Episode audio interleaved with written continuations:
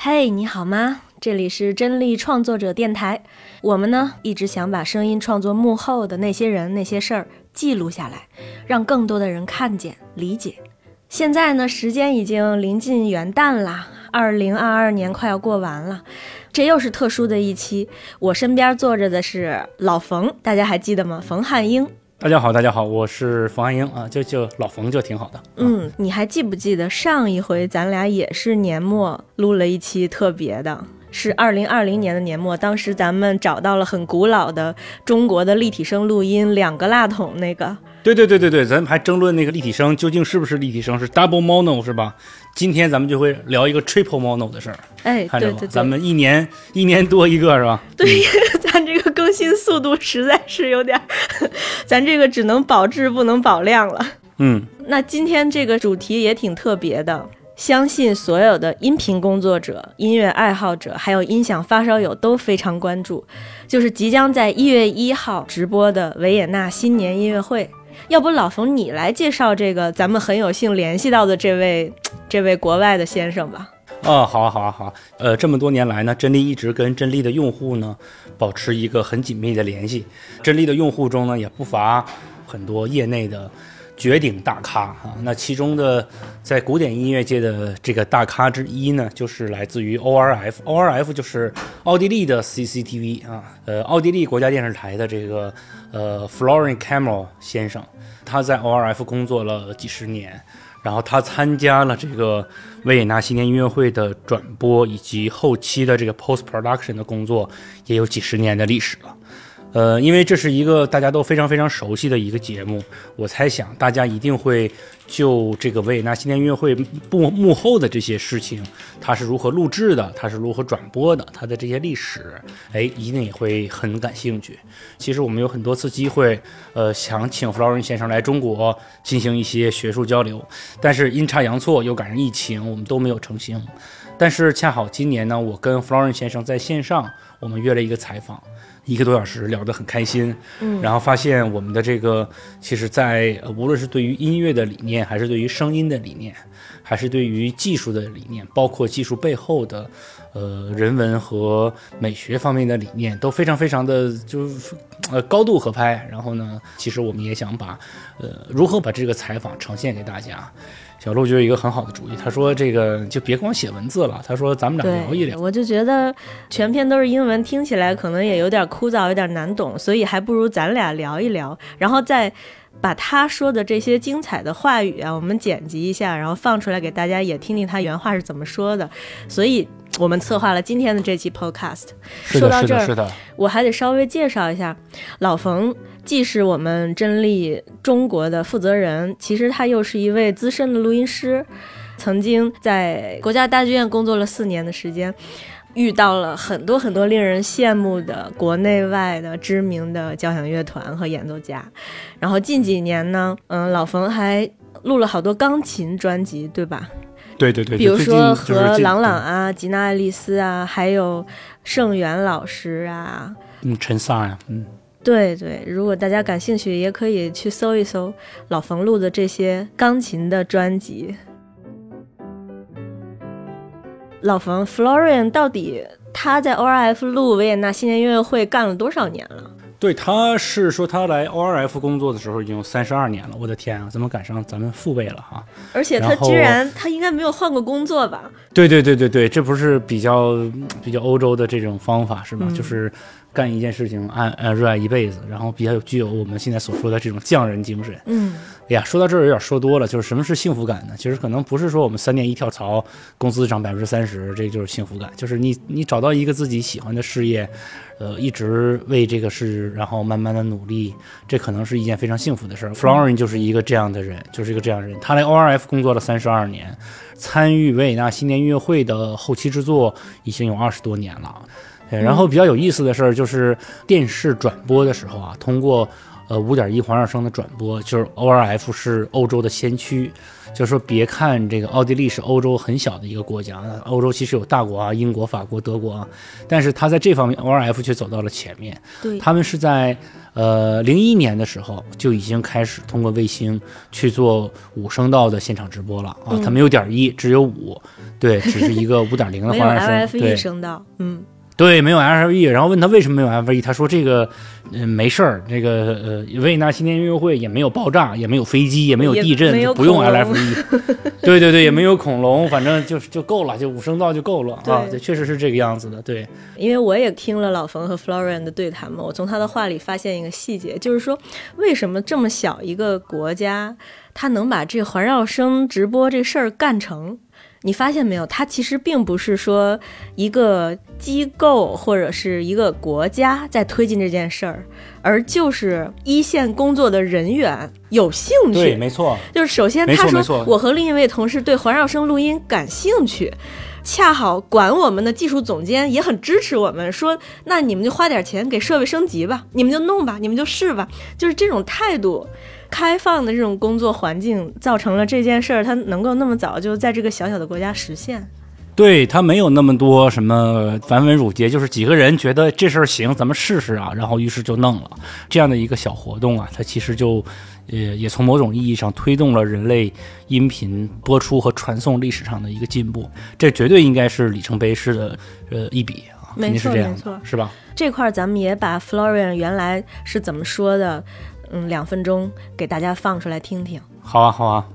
Actually, more than thirty years now. Yeah, thirty-two years. More than thirty years. Yeah. Wow. Is it your first job until now? Actually, it is. Yeah. It's my only job, my first and only job up to now, which is very unusual today, but it is. Yeah, it's the case. Yeah. Just to give you a quick uh, uh, run through my career, I started in documentary filmmaking. So my basis and my love is in documentary filmmaking. So I was out in the in the field recording uh, in stereo, and also that's why I developed a 5.1 or five channel recording very early because I was interested in nature recording in five channels. And then mm-hmm. pretty early, I started to do the post production for the New Year's concert. And we started to do the surround sound post production for the New Year's concert already in the late 90s. I had a colleague at the time in the planning department who was also very, you know, interested in new technology and surround sound. And we had the technical director who was very supportive of these ideas. And so all these good. things came together and uh, we started to transmit in the surround sound in uh, already in 2001 we started to transmit in surround sound uh, via satellite. So we uh, not only could do it on the DVD and uh, later the Blu-ray, but in 2001 we started also to transmit it. No LFE, no, because there is okay. no earthquake in the New Year's concert, fortunately. No volcano eruption, so we don't need the LFE. so ORF was the first public broadcaster in Europe to actually start transmitting surround sound. So small ORF, small Austria, you know, we were the first in Europe. Also, the radio guys have started to record in surround sound in the beginning of the 2000 years. And it's a total standard in uh, radio now to record the concerts, Musikverein, and everything in five channels. And uh, I'm happy that I could be a, a, a part of that. Yeah. 下一个话题，我觉得是好多好多的录音工作者，不管你是主攻古典音乐还是流行音乐的录音工作者，你最关心的事儿就是这么多年维也纳音乐会的录音制式、话筒到底用的什么，到底怎么摆的。这个他其实也跟咱说的挺详细的。哦，对，他说的已经非常详细，他说的非常详细了。戴卡吹啊，戴卡吹，万能的戴卡吹很有意思。但是戴卡吹，你猜用的什么话筒？那必须是 Jobs 啊，就是小小的头的那个。因为摄像机拍起来好看，它不挡镜头啊，这也是咱们经常录音的时候遇到的一个问题。对对对，没错没错，它确实用的是 Sharps MK2S，高频略有提升的一个 K2S，左中右其实间隔很大，左和右的间隔大概是有两米到两点五米这么的一个距离，其实很很远很大的一个 deck tree。嗯中间呢，它大概有一米到一点五米的向前的伸展。用他的话来说，就是他们在这方面的认识呢，跟我们传统意义上的 AB 呀、一个什么五十公分一米的一个 deck tree 还略微有点不一样。嗯就他们在主话筒和点话筒的这个协助上，其实已经摸索出了他们自己的这个方法以及他们自己的风格。他用三个 MKRS 完成大概一个声音底子的这样的工作。对他自己他不是说对他三 K R S 呢，呃，间距非常的大，它的相关性就很小，所以说在 K R S 中呢，完全没有声音定位这一说，它只有一个声音的底子，所以说他更认为这个三个 K R S 与其说是一个 Decca Tree，还不如说它是一个三个单声道放那儿的一个一个一个底儿。嗯，它这个嗯主话筒的制式历史也非常长，四十年对，他几十。年都都没怎么变过，嗯都没怎么变过，也很有意思可。能人家就钻研这一个知识，把它用好了，这么多年是研是是是成下来，是吧？三个 mono 的底子的上面，它应该是加了不少的点话筒吧？对，加了很多点话筒。这其实我们如果仔细的看转播的时候，都能够看到，它几乎每一个独奏乐器或者每一组乐器都都有自己的点话筒。对，而且他还说了一个很有意思的事儿，他点话筒是不加延时的。嗯不加延时的这个意图呢，就是要让这个点话筒啊，它的这个声音在主话筒之前到。这是不是稍微有点绕哈？那咱们要不要解释一下？嗯如果我们的这个主话筒放在台口指挥上方的话，哈，当这个点话筒放在长笛的位置上的时候，长笛的点话筒拾取到的长笛的声音，在电信号中其实是比主话筒拾取到的长笛的声音更快的，因为电比声走得快，嗯，电是接近于光速，声是三百四十米每秒，这是很慢的一个过程。对，也就是说通常来说差说着好几米呢，就对差着差了好几米呢十毫秒。对，一米大概对应的是三毫秒左右吧。如果它差个三米五米的话，那可能就是十十几毫秒、二十毫秒就出去了。这个呃人耳完全是可以根据它来是可以听得到的，嗯是是可以听得到。对，那一般情况下呢，有很多人都会认为，在这种情况下，我应该给点话筒加延时，点话筒的声音和主话筒的声音对齐。嗯，对，但是他们不对齐，他们不对齐就是为了要抢那一下。用大康老师的话说，就要抢那一下，对，让点话筒的音头先出来，作为那个芯儿，然后让主话筒的这个声音呢，作为整个的这个底儿。对，哎，所以说它的这个声音呢就比较特殊，嗯再加上维也纳新年音乐会它这个金色大厅的那个特殊的这个音响效果，哎，形成了他们自己的这个声音风格。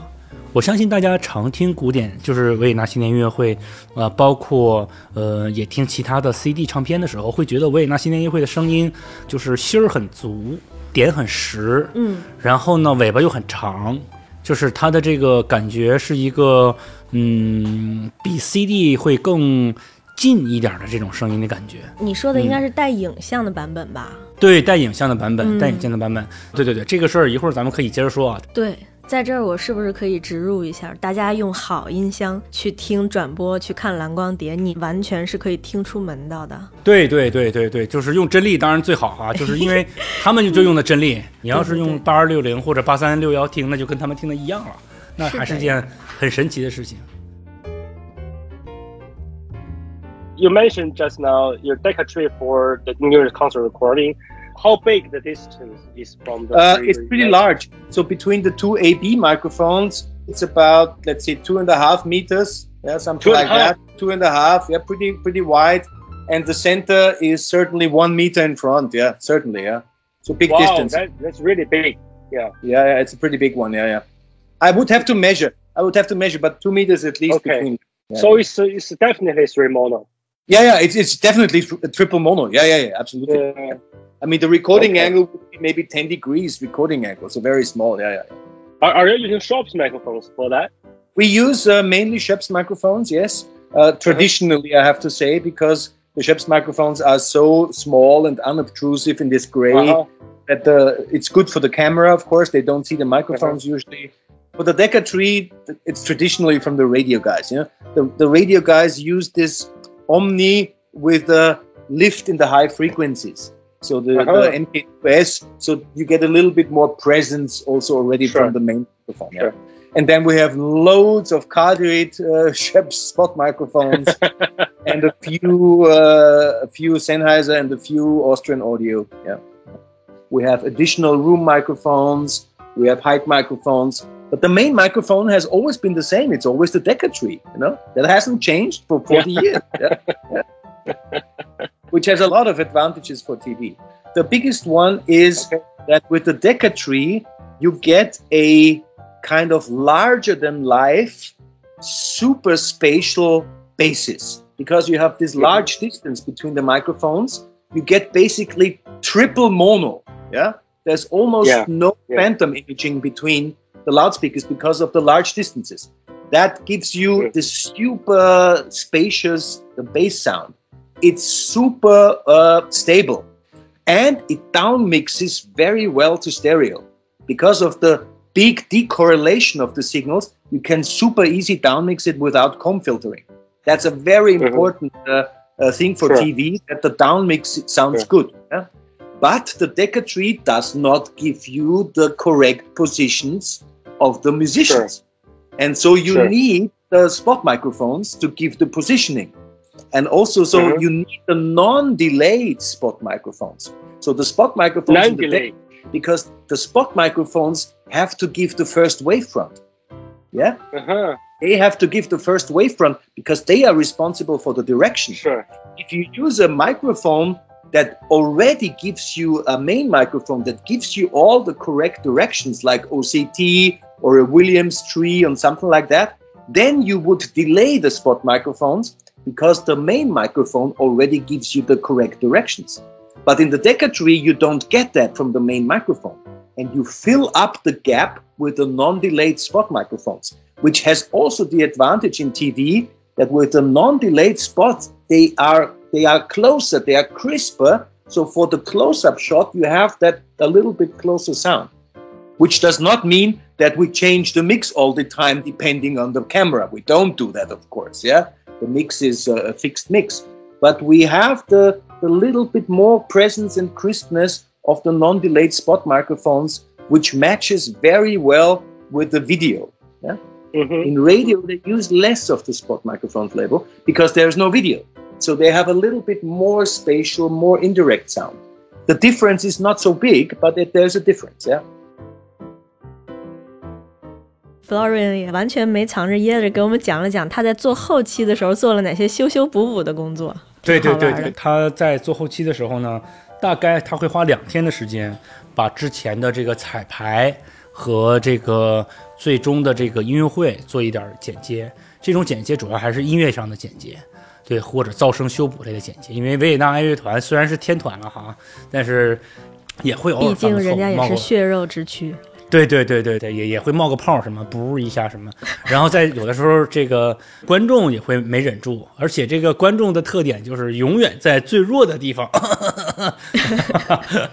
把这个啊啊稍微的修理修理，嗯，对，然后呃，他几乎不会再去重新做现场转播时候的这个 mixing，嗯。对，这个因为现场转播的时候 mixing 已经做得很好，对，因为他这么大一个音乐会要排练好多次呢，在排练的时候，混音团队已经把他的音乐性 balance 的非常好了，他后期基本上不太用动。对，但是他也说了一个有意思的特例啊，就是当什么时候呢，他会稍微的动一下，就是有的时候啊，这真的叫 audio follow video，就是这个音频要服从视频的这个引领啊，嗯，我觉得其实这算对视听语言的一个很好的一个综合把握，嗯是一个综合的把握。对，假如说是一个非常非常弱的乐器，假如说竖琴弹得非常弱，但这时候一个大特写怼上去，嗯你按照正常的比例来讲，我们听起来是不够的，就觉得竖琴声小不满足。嗯对因为大特写的原因，我们对它有期待。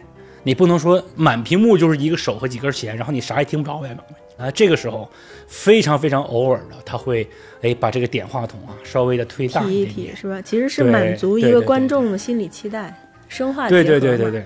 这个关于话筒怎么摆的，后期制作怎么做的，咱们也精简了一段儿，咱们把它原来的话放出来给大家听听。 So I do that now since more than 20 years, but I never did the recording because the recording Okay. is done by the colleagues from the Obi-Wan department. I do the post production since many years. We never had to do a complete remix because we Mhm. have three days of rehearsals at the New Year's Okay. concert.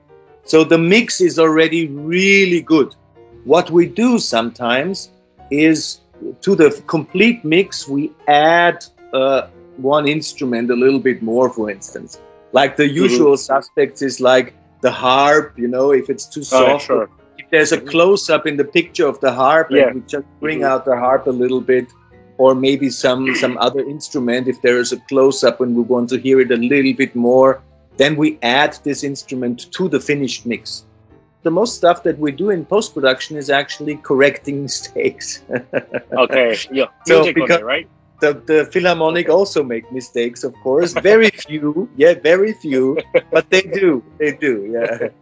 or then we also do, uh, like if the audience is coughing too much, you know, Oh, okay. stuff like Oh, that. Yeah.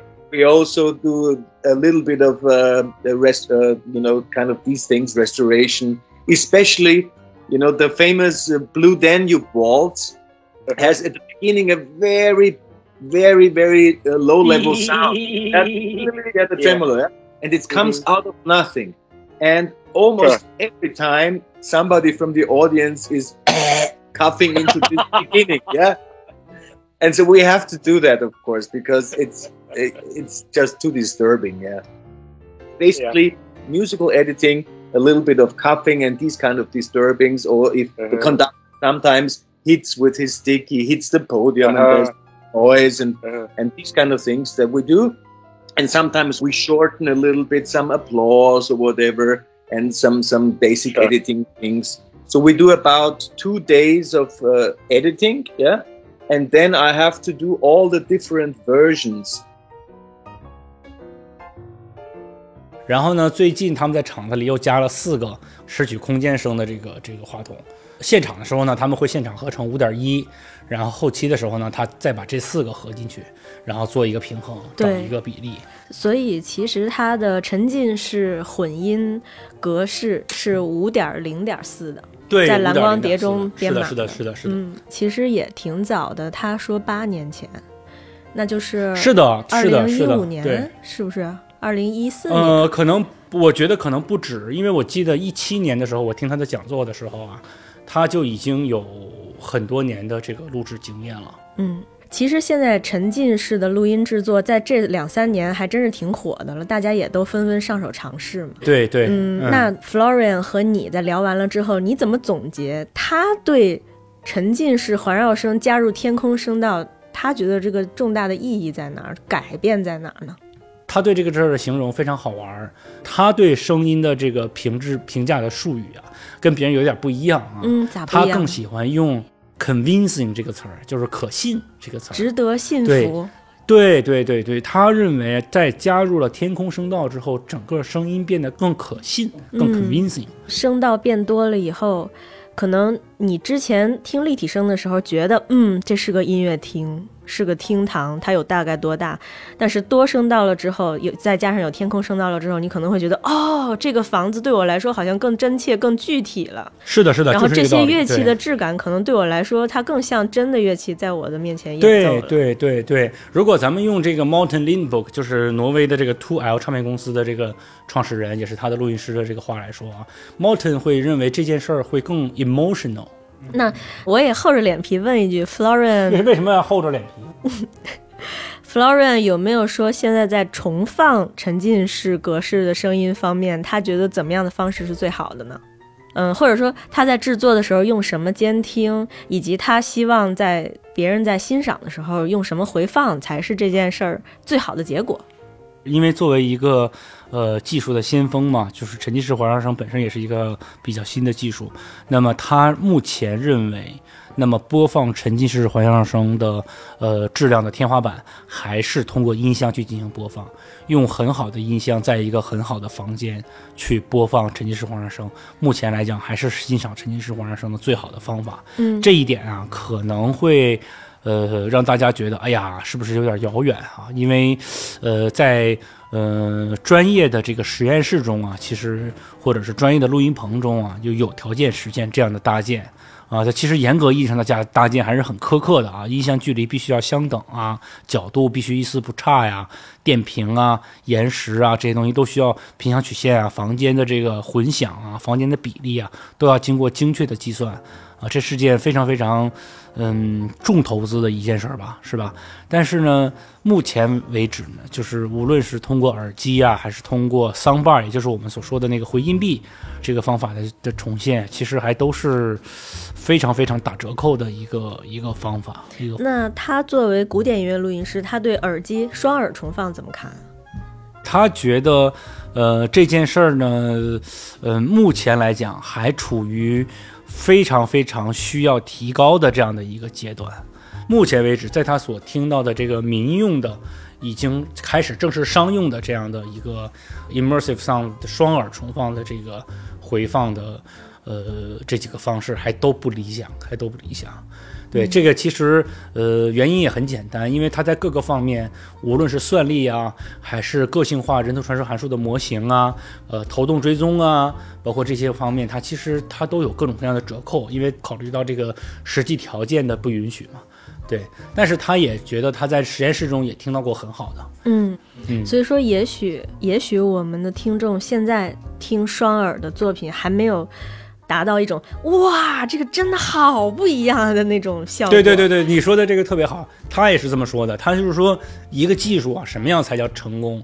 就是你听完了之后没啥感觉，那不叫成功。他说这个技术成功的这个标志，就是说不是说专业人士觉得它好，嗯是普通老百姓一听就说哇，太不一样了。对他，哎，他只要只有普通老百姓能有这样的感觉的时候，才证明这个技术是成熟了，它是 OK 了。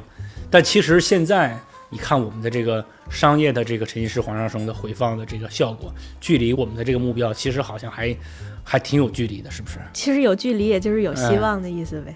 对对对，有距离就是有潜力的意思，是吧？嗯 So it was the sound engineers from the Obi Wan department who did the recording uh, all the time. For the New Year's concert, it's hybrid. He mixes in five channels and also uh, checks the two channel down mix, the stereo down mix, Okay. because that's the main signal for the audience. And then uh, they record the four height microphones uh, together on the workstation. And I do then this final mastering for the nine channel signal. So we do the five channel signal, and then I listen to it uh, with the height channels, and then I do a little bit, maybe a filtering of the height channels, some EQing, some leveling, and some Mhm. balancing, so that it sounds really nice in nine channels. That's what I. That's then my task too, because I was Yeah. also the one who asked for the height microphones. So I I asked colleagues, please rig up some microphones in these positions, and then in post production, I actually then do the the final nine channel mix. Since now eight years, we have recorded in nine channel the New Year's concert. So I have to do the mastering in nine channels. I send the files then to to Belgium to the Oro 3D guys to make the encoding. Uh, it's uh, mixed for the Oro 3D format. Yeah. In the music world, there is not so much going on right uh, above us. Sure. You know, there's of course Sure. reflections and etc. This uh, 30 degree elevation, I think, is for music, which the Oro 3D system provides. The, the recording of the New Year's concert will certainly play okay on a Dolby Atmos system. Yeah, Sure, will certainly play okay on that. Yeah. Because of the, the nature of the height signals, because they are just room sound. So, what do you think is the best way to reproduction of immersive audio? I mean, for the time being, the benchmark is by far still good loudspeakers in a good room. If you have a good room, a nicely treated room, and you have uh, decent loudspeakers, that's the benchmark. That really is the benchmark. Theoretically, and to some extent, in very few cases in the practical world, we can recreate that via headphones already. I mean, in university levels and with a lot of effort, you know, like head tracking and measuring the HRTFs and all these kind of things, and very decent uh, headphones and you know all sorts of uh, a lot of effort, we can kind of recreate that, yeah. But we are definitely not there yet for the mass market. It's just not good enough yet.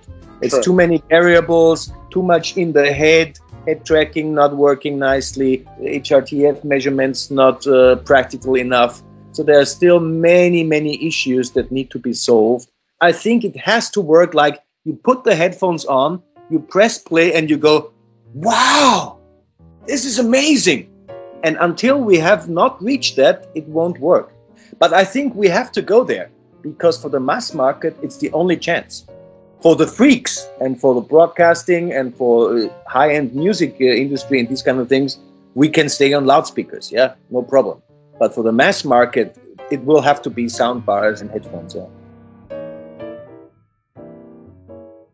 他这个观点其实挺实际、挺落地的。因为说句实话，你艺术创作最终有没有真的突破，有没有真的价值，其实是有没有真的去传递作品的情感内容。没错，没错，工具其实只是工具而已。对，就是谈到了这个沉浸式环绕声的最终的价值。其实，呃，你想音乐它传递的是啥呢？它如果传递的是几个音符的话，是不是 MIDI 就搞定了？嗯，对吧？那其实可能还不是这样，是吧？然后音乐的感情，如果只从声场中选取两个点，再把这两个点重放，这件事儿是行不通的。它可以还原这个音乐中的一个可以写下来的价值，它可以还原所有的音符，但是它很难还原音符后面的感情。这一点我觉得啊，可能是不是有点像我们写字？我们打字和写字的区别，就假如说，当你给男朋友写封信，或者是呃给妈妈、给孩子写封信的时候，如果你要用手写体的时候，其实我们可以从这个人的这个写字的这个感觉，能够看得出这个人背后的心情。对，但是如果这件事情变成了打字的话，那其实它传递的信息是没有任何的差别的，对吗？不都是字吗？是吧？对。但是它的这个背后传递的情感可能还是很不一样的。所以说，工具和嗯技术，或者说那些客观的能够衡量的指标，虽然重要，对我们看事情、认知事物很重要，但是别忘了，最最重要的是人，是对对是人的想法和感受。是的，是的，这可能是任何创作的要义。对最终极的这个目标就是这个样子。其实技术一个新技术，它最重大的意义是它是不是真的推动了艺术的演化演进，就是对于咱们这个领域来说哈。我还挺同意的。对，嗯就是这个技术不是为了炫耀而出现，它的出现的这个原因其实是为了给这个呃音乐创作者更多的表达的空间。是的，例如说，原来你只有黑白，现在可以有彩色；原来只有二 D，现在可以有三 D。对这个呃，无独有偶啊，这是这个 Morten Lindberg 先生，也就是那个挪威的这个 Two L 唱片公司的这个创始人，他对于沉浸式环绕声加入加入更多的这个天空声道的价值，他形容的就更加的呃艺术家化啊，他会认为整个声音会变得更 emotional，就是更有情感。对这件事情，其实我们仔细想一想啊，emotional 和这个呃 Florian 说的这个 convincing，它是有着这个呃非常相似的这个内容实质的。对，它都是让这个声音变得更感人，让声音变得更更生动，让声音变得更类似、更真实的这种感觉。嗯 So, what is the benefit of immersive recording? I mean, for the additional four channels. Um, I mean, the obvious thing is, of course, uh, that you have finally the third dimension so that you have a nice room sound for indoor recordings. But the not so obvious advantage for me always was that the sound also changes. You know, it becomes even more uh, convincing. I don't like those words like natural or Okay. or things that Mhm. much because natural is when I sit in the hall. Yeah, that's authentic Sure. or natural. But in a microphone, what is natural in a microphone? But I mean, really convincing, and and so that you believe that this is the instrument. Uh, this is really the sound of the instrument. Just like Sure. the sound changed from from stereo to five channels to be more convincing, more closer to reality, so to speak. Yeah. Yeah, I think it reminds me of the saying that Morten Lindberg from the 2L, and he has a saying that uh, with immersive setup, the music becomes more emotional. Yeah, yeah, I know Morton very Yeah. well. And that's also exactly in the line. Once you basically can forget there is technology behind, it's just sound and music, and it sounds very nice and convincing. Then you immediately dive into the music, and Mhm. immediately get to the emotional side of the music and forget all the technology around. Yeah. And that is certainly with immersive audio one step closer to that kind of experience. Definitely. Yeah. 我不知道正在听我们聊天的人有没有听过 Two L 唱片的作品，就是这位挪威的 Morten Lindberg 先生的作品。 他的所有作品其实跟我们惯常听到的传统古典音乐还是挺不同的。我记得他在一次聊天中有说到，可能传统的古典音乐是想把观众放在音乐厅里的，比如说第六排到第八排的座位的正中间，然后舞台在前方。但是 Morton 在创作他的录音作品的时候，他特意的想让所有的演奏家都围绕着观众，围绕着这个初衷，他去跟作曲一起商量乐队的编排、乐队的座次，然后话筒怎么摆，就等于说他的这个出发点挺不一样的。大家有机会没错一定要去听听这家公司出的多声道的作品。其实他们在官网上可以免费的下载一些小样，然后你还可以购买他们的专辑。对，在这一方面，其实 Two L 的 Morten Lindberg 先生，他在采用这种方式的时候呢，他也不是为了哗众取宠。在我和这个 Florin 的这个呃采访的过程中，他也提到过 Morten 的这种方式。他们两个也是好朋友吧？最大的，他们俩是好朋友，他们俩是好朋友。对，嗯哎，给大家那个剧透一下，其实我们下面也计划要采访这个 Morton Lindberg 先生哈。对，虽然现在还没有成型，但是我们也在在积极的筹划这件事儿。好呀对，，然后呃，Morton Lindberg 先他在这么做的时候，他得到了一个非常非常不一样的一个结果，就是说，当呃音乐家在舞台上为了观众而演奏的时候，他总要去觉得我要让声音灌满整个音乐厅，他是在 play loud。嗯哼，他是有一种 projection 的这种感觉，他要去投射自己的声音的这样的感觉。但是如果我们找到一个很好的声学环境，我们让音乐家围坐一起，为了这个中间的这个话筒而演奏，这个时候音乐家会发现我的力度变轻了，我由之前的这个音乐会的 play loud 变成了 play intimate，就变成了一种更亲密的演奏。就是他追求的东西不光是响，而且变得是几个人更加融合，几个人更加细腻，几个人更加的亲密。就这种方式，其实改变了音乐演奏的一些逻辑。但这种逻辑不太容易。易，对这个逻辑不太容易用语言来形容。但是就是如果大家有过这种录音经验，或者有过在这个不同的这个场合弹演奏不同乐器的这个经验，其实应该会呃一下子就应该能能明白我在说什么。就如果你换了一台琴，你可能弹琴的方式就会有一点不一样。但怎么不一样，我们可能说不太清楚。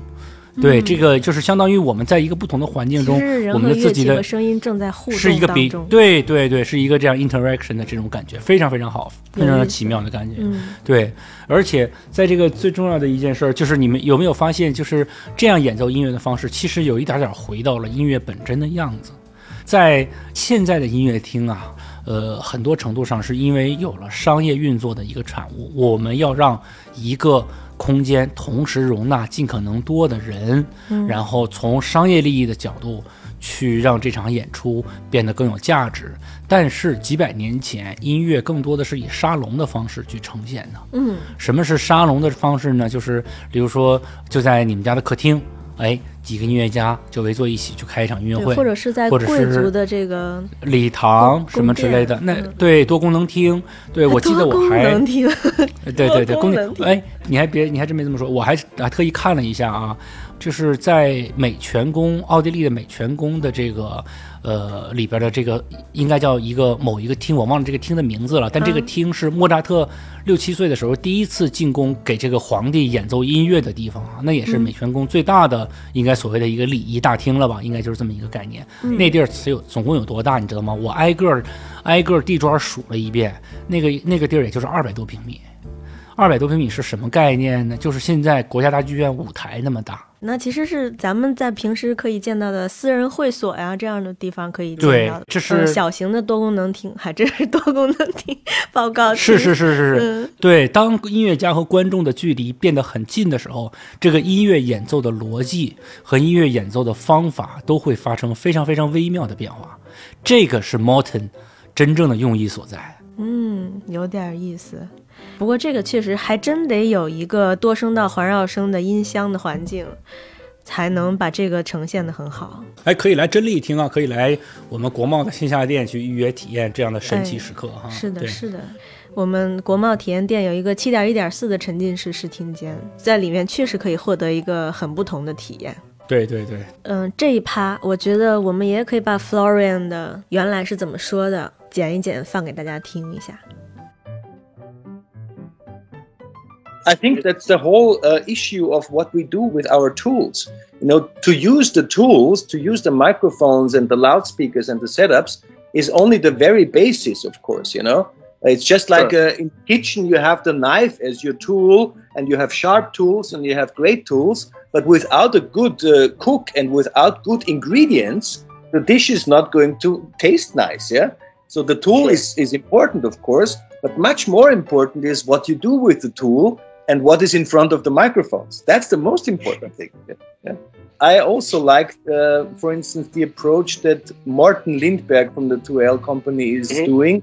He is specifically not trying to recreate a concert sound situation. There is these two philosophies. One is to recreate the concert uh, live performance situation where the musicians play for the hall and for the audience, and so they project more. They play a little bit, maybe uh, with with more volume to fill the hall. But the other philosophy, and that is Morton's philosophy, is there is no audience, so we can do something completely different. We can play for the recording, for the microphone.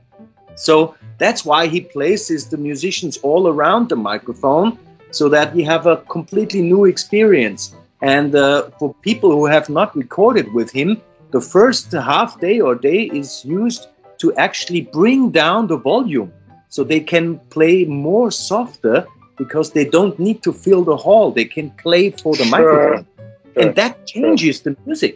That changes, of course, how the people perceive the music, how they react to each Yeah. other. They see each other in the circle. They play more intimate, and that's why the sound is different and it's a different recording.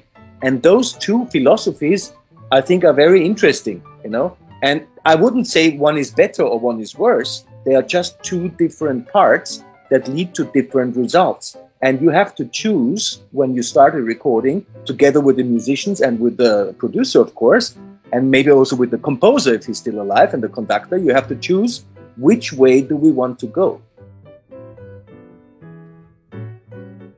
他刚才好像是提到说， 近几十年来，如果我们说维也纳新年音乐会的声音变化的话，他的观点是变得不多，但是可能点话筒的量感稍微的多了一些，是吧？稍微的多了一点点，没错，是这样的，嗯那对，您俩也。是不是也延伸的讨论了一下古典音乐在近几十年来在音乐审美上或者在音乐本身上，它发生了什么样的演变呢？是的，是的，我们这个话题聊得很有意思。呃，我就我其实我给给 Florian 抛出的问题就是，我想从他的角度让他去评价一下近三十年、四十年吧，例如说从这个七十年代、八十年代一直到现在啊，整个古典音乐录制的这个方式对于声音审美是有没有变化？嗯，对，从 Florian 的角度来看，这个声音其实没有，就是维也纳新年音乐会的声音没有特别大的变化。嗯如果有的话呢，他会认为这个呃，例如说点话筒会更多一点儿。呃，点话筒的分量会更多一点，整个声音会更实一些。为什么会这样呢？他会说，这其实这些东西啊，跟这个视频的这个演变都是相关的。例如说，呃，三四十年前，七十年代、八十年代，我们的摄像技术也没有那么好，大多数的实况音乐会转播都是全景，对近景和特写的分量比现在比起来是要少很多的。嗯，现在动不动就是一个大特写，恨不得只有仨手指头，对这整个画面中是吧？其实也是或者是就是一张进步，对对，这是一种发展。现这个，没错，没错，对，就是这样的话，确实呢会给大家带来冲击力。但是其实就像我们刚才说的，它带来冲击力的这个同时，如果声音并不 follow 这个画面的话，这个也会给大家带来一些违和感，是吧？它声音也要跟这个画面它有一个 conjunction，有这样的一个连接，有这样的它它才能行。所以说，呃，这个点话筒的这个分量在逐渐的变多，声音在变实，在变近。但是其实无独有偶，在流行音乐中也是这样。就我们又聊到了，例如说，你想想我们猫王猫王的这个歌，它当时是一个什么样的声音啊？猫王是不是离我们还挺远的？Love me 其实是偏大混响的那种混音。对对对，然后这件事情，我们如果呃来到这个这个 Michael Jackson 的迈克尔杰克逊的这个时代，声音可能就变得比较往前了，对不对？如果我们再往后去，变成什么 Jason Mraz 什么，恨不得那个声音就只打到你的这个脸上。是啊，是啊，你看那个 Billie Eilish 的新嗯专辑里，已经是在贴着你耳边，在呓语般的吟唱，对对对，很这近、个很贴，感觉跟你很亲密的这件事儿其实也挺有意思，他就认为，你看现在是不是自拍 selfie 就开始多起来了？他说，你看自拍的这个画面中，除了一大脸，还有啥呀？他说，就是在我们拍摄的过程中啊，对于近景、对于清晰度、对于这种细节的这个要求，其实是越来越高。嗯，于是声音也就这么这么 follow 下来了。对，但我觉得就是我们也一直觉得这一趴嗯也不能再往下走了，再往下走就怎么走到脑袋里面去了，是不是？对对，其实我们 Morten Lindberg 先生已经走到里面去了，他走到了乐队的里面去嘛。对他走到了乐队的里面去。Actually, in, in, as far as um, New Year's concert is concerned, the changes were not really radical. Yeah.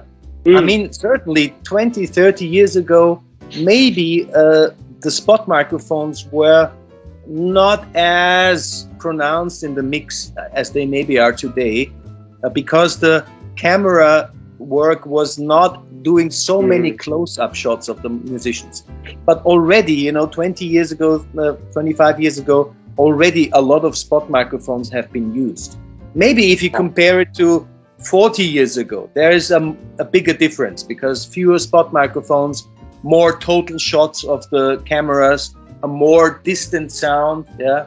Uh, so the changes were on the subtle side, you know, because we have so many close-ups now of the fingers of musicians playing. Yeah, sure. We need a little bit more, you know, crispness in the sound. You know, we need a little bit more level of the spot microphones to give you that texture and to give you the closeness to the instruments.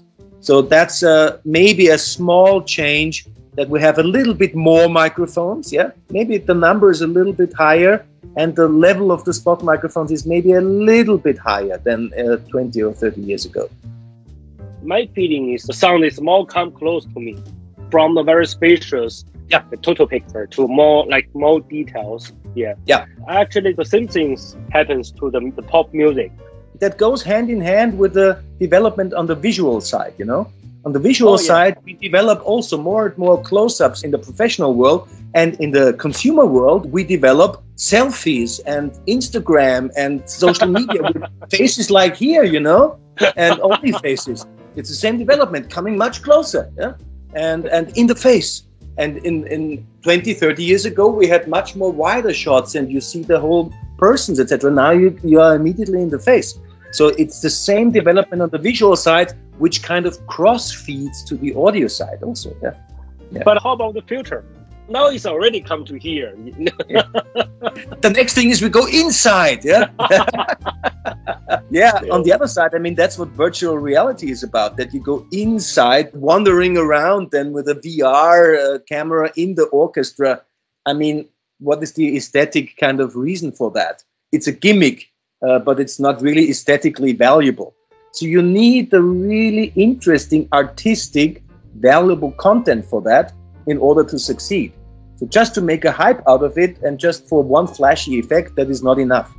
So uh, the same with all the new technologies. If the content, the artistic component is not there, the technology will not survive in entertainment Yeah. industry. Yeah. 说完了这个声音的演变，我们也就非常非常的这个自然的提到了这个音乐诠释方式的演变。 嗯对，我们就就发现了，其实，在这么多年来啊，就是对于音乐的演绎，可能在逐渐变得更加的戏剧化，更加的夸张，更加的有感染力。就是可能原来平淡的东西，现在都要稍微的 emotional 一些，是吧？原来更刺激一些，表达的更对对，嗯更夸张、更刺激、更更激进。更明显一些，就是有一个这样的趋势。嗯，对，Florin 也觉得确实那是这个样子。这背后的原因是什么呢？你们觉得？这样，这背后的原因其实某种程度上是因为竞争和饱和。因为你想啊，古典音乐的这个知名作品就这么多，是吧？贝多芬就三十二首钢琴奏鸣曲，莫扎特也就那么多钢琴奏鸣曲，是吧？这个贝多芬也就九首这个这个交响乐，是吧？很多人都在演绎这么多东西，是吧？然后就像已经被大师给演绎的，不可能在这个捣鼓出花儿来的一个经典演绎的这个版本的基础上，作为一个现代的音乐家，他该如何去做自己的诠释呢？嗯，而且他其实想被这别人是记住，对所以还希望被做出一人记住。个令人印象深刻的哎事，情。对、嗯，对，要不是姿势的夸张，要不是衣着的夸张，要不 是对，要不是弹得更快，或者弹得更响，或者弹得更更技术上更加的炫啊，要不是就是在做这样的事儿、嗯，要不就对就是这个其实女啊，然后穿一个那个露肩的礼服，是吧？对，就这种东西呢，其实啊，每个艺术家他都有这个通过自己的这个呃行为和这个穿着表现自己个性的权利哈。但是在这个逻辑的背后，他们是为什么要这样表现？这一点其实很重要。他们的这种更富有情感和戏剧化的演绎，到底是为了演绎，为了不同而演绎，还是这是他心中的这个流淌出来的一个嗯真诚的演绎？嗯这一点还是很不一样的。对，我相信肯定是后者更打动人。当然，当然，当然。其实我们从历史的角度，我们从呃，无论是从音乐的这个演化的历史、进化的历史，还是从绘画的进化的历史，我们都能看得到。呃，就是这是古往今来的艺术家们都会面临的一个问题啊。当一个人在大师林立的社会中，他想要出头的时候，有的时候这个人他是一个这个非常非常的。呃，从心里边流出来的，我就要做一点不同的这种人，但也有一些呢，他是为了做不同而做不同的人。嗯但是这两个人出来的东西，其实用 Florin 的话说啊，虽然这个东西我们无法用语言来形容啊，到底他是为什么去做不同，但是他觉得观众是可以通过自己的心去感觉到这个东西的不同的。对，我相信他他说，你看以前的大师，有哪个大师真正关注音乐之外的东西？例如说自己的海报什么样，自己的照片什么样，自己的票房什么样，自己的唱片卖了多少张。他说，真正的大师他不太会关心这个，他只关心自己音乐内在的这些表现。其实我觉得这个其实和大家做事情的逻辑是一样。当我们把自己的事儿做好了，财富、名利和成功都是顺道而来的一个副产品。当我们把这个财富、名利和成功作为一个终极标靶的时候，往往我们的行为就会发生扭曲。嗯 也许是这样这。就这个事儿，我觉得其实这个东西方哲学都是一个样子。他说的是真诚，我突然想起来了，咱们的这个佛教中有一个词儿叫发心。嗯，在发心，就是说我们的一个这个行为背后，我们真正的用意和逻辑是什么样，其实它会影响到我们这个行为最后的结果，这是一件很神奇的事儿。是，尤其是嗯对于创作和表达这种微妙的、涉及很多情感因素的事儿来说，你不把对方当目的，不把对方当工具的时候，当你不带功利心的时候，可能你流淌出来的东西是最最感染人的。就对你真的遇见了对方，对对对嗯。对，这个其实就说到这儿之后，我们俩都有点说的很激动啊。其实就是我觉得我们能够在艺术的这个底层逻辑中找到找到彼此的这个共鸣。对，其实让我觉得我也非常受益很多，因为我这这些话都是之前我自己想的事儿，嗯对，但是能够得到一个行业中的一个呃这个制高点的人物的认可，其实我也很我也很幸运啊，我我觉得自己也很开心，对。咱们听听你俩这段是怎么聊的。I think that's two very important points. One side is there's a lot of research about traditional uh, playing techniques, like uh, with the Renaissance music and Baroque music, which Nikolaus Arnoncourt started. Yeah, and the other side is that in today's music market, you have to be different, you know, to succeed in the classical market. You have to have something special. You have to look very sexy as a pianist, for instance, as a female pianist you don't have to but many play with that you know many play with that kind of image yeah and you have to do something different you play faster you play more articulate or whatever uh, no it's it's not the complete truth but you know what i mean yeah you have to have yeah, you yeah, yeah. have to have something special yeah because the market is uh, saturated and there are so many very good musicians. And in the times when we had Glenn Gould and before that, uh, you just had the, the absolute musical genius of the big musicians. That was by far enough. And they did not need to think about how is the marketing and how is the sales of the CDs. They just did not think about these things. They just Sure, made sure. music how they were supposed to make the music, and there was no outside influence on anything. Yeah. But today, everybody has to look about the image, about the marketing, about you know sales. That is always a factor also in the whole picture. So this is just a development of our of internet, social media, marketing, and the modern industry. Yeah. And I also believe very strongly that the audience and people hear the difference. If somebody is directly doing that because he has to, because of his heart, or if somebody tries to make it because to be different, to, to has some other purpose behind it. I think you can hear and feel it. You feel it if it's totally honest and from the heart, or if there's something other behind it. You feel it that this person is just a vessel. It just pour the music pours out of them, and they cannot help it. It just has to be like that, you know. They are not influencing it in any strange way. But then you see other people who make the grand gestures and kind of things, and maybe with the special dresses and stuff like that. And and so you already feel somebody strange because is that necessary? That's not part of the music, you know. Sure. I think you feel it. yeah.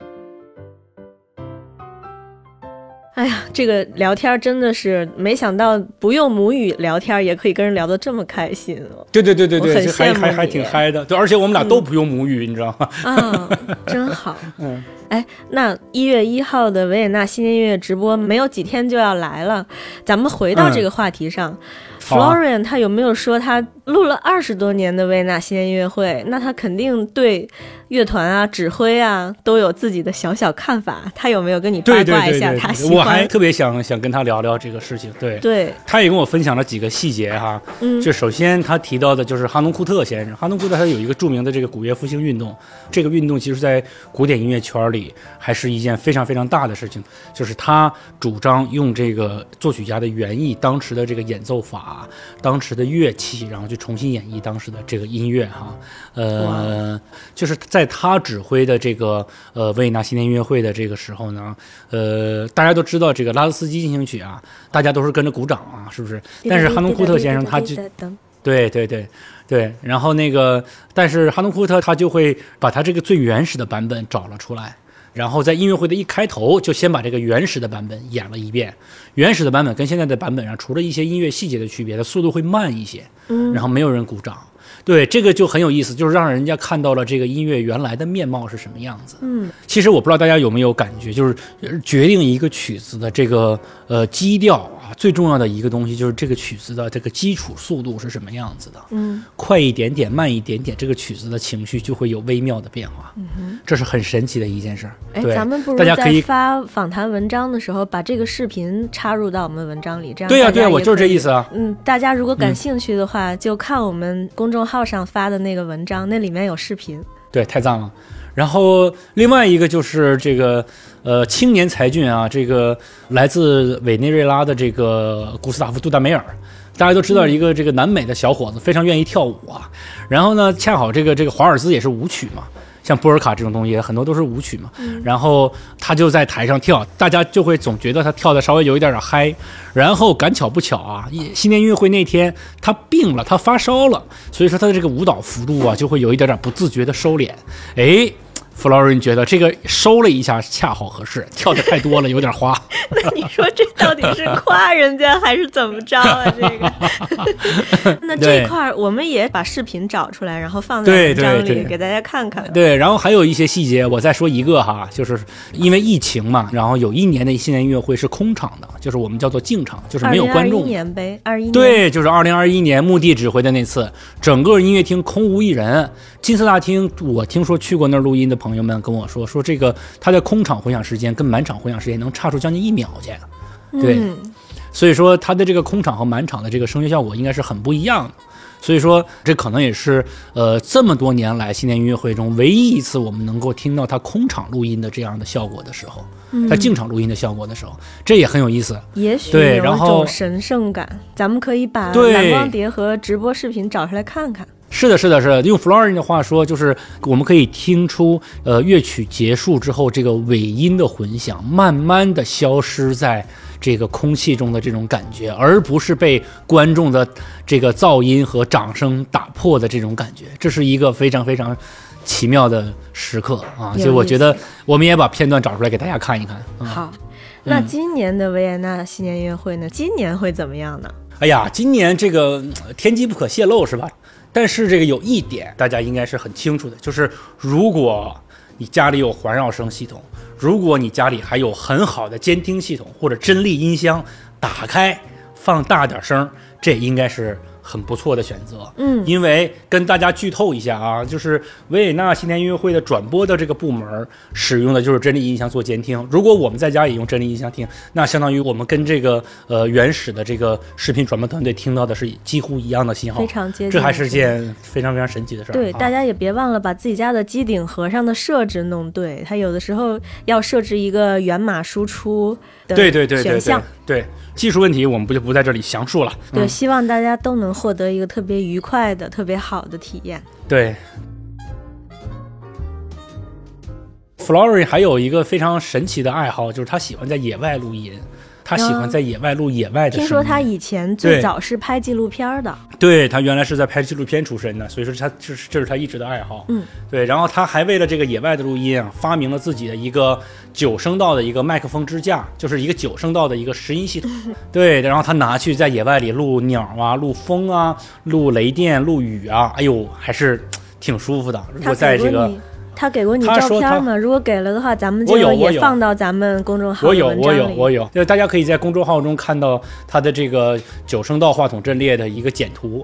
然后 Florin 下次来来北京的时候啊，他说他会把他的这个野外录的这个沉浸式环绕声的这个系统也带过来，让大家一起听听。